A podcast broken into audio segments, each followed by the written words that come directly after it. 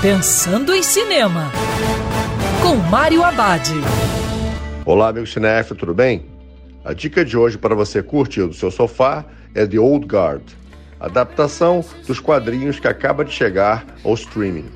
Na trama, Andy e seus colegas formam um grupo de soldados que possuem a virtude da vida eterna.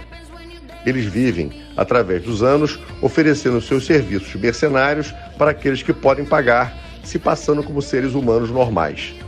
Mas tudo muda com a descoberta de que existe uma outra imortal que atua como fuzileira naval.